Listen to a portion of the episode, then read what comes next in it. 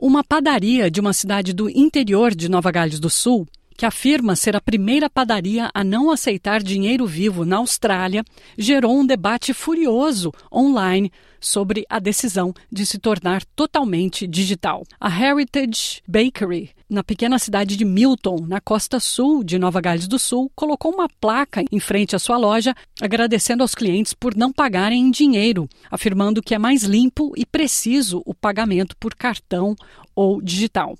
A mensagem diz, abre aspas, a primeira padaria sem dinheiro vivo da Austrália, diz a placa. Sem dinheiro é rápido, sem dinheiro é limpo, sem dinheiro é preciso. Obrigado por serem um dos primeiros a adotarem o nosso novo sistema, fecha aspas. A decisão de abandonar o dinheiro vivo foi recebida com reação negativa na página do Facebook Money is King, que incentiva o contrário, incentiva as empresas a usarem moeda física em vez de pagamentos eletrônicos. Uma pessoa do grupo escreveu: A Heritage Bakery Milton não tem dinheiro vivo e acabou de sair do grupo. Eles vão perder muitos negócios, afirmou outra pessoa. Outro comentário disse: podemos forçá-los a voltar a usarem dinheiro se nos unirmos. Talvez possamos boicotar essa padaria sem vendas. Então eles terão que mudar ou fechar a loja, ameaçou outra pessoa do grupo Money is King.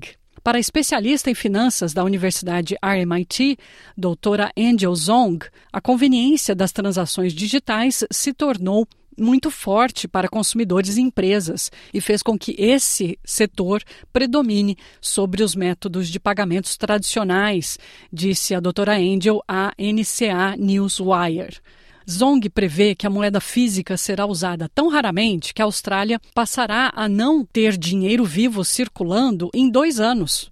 Mas os preocupados em ficarem sem as notas não devem entrar em pânico. Ela disse Abre aspas, é da natureza humana ter a tendência a economizar e ter dinheiro. Até eu faço isso. O valor do dinheiro não desaparecerá só porque as pessoas já não o utilizam na sua vida cotidiana, disse ela.